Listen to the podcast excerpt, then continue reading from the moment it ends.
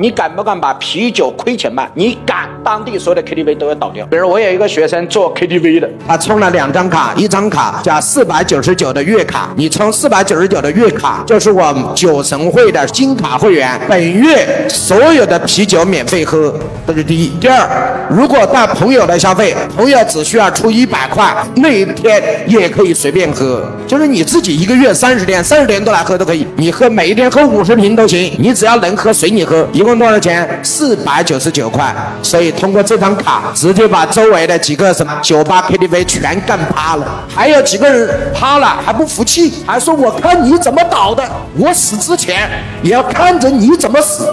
他们只要敢和你一样四百九十九办卡，你就让他们倒。为什么？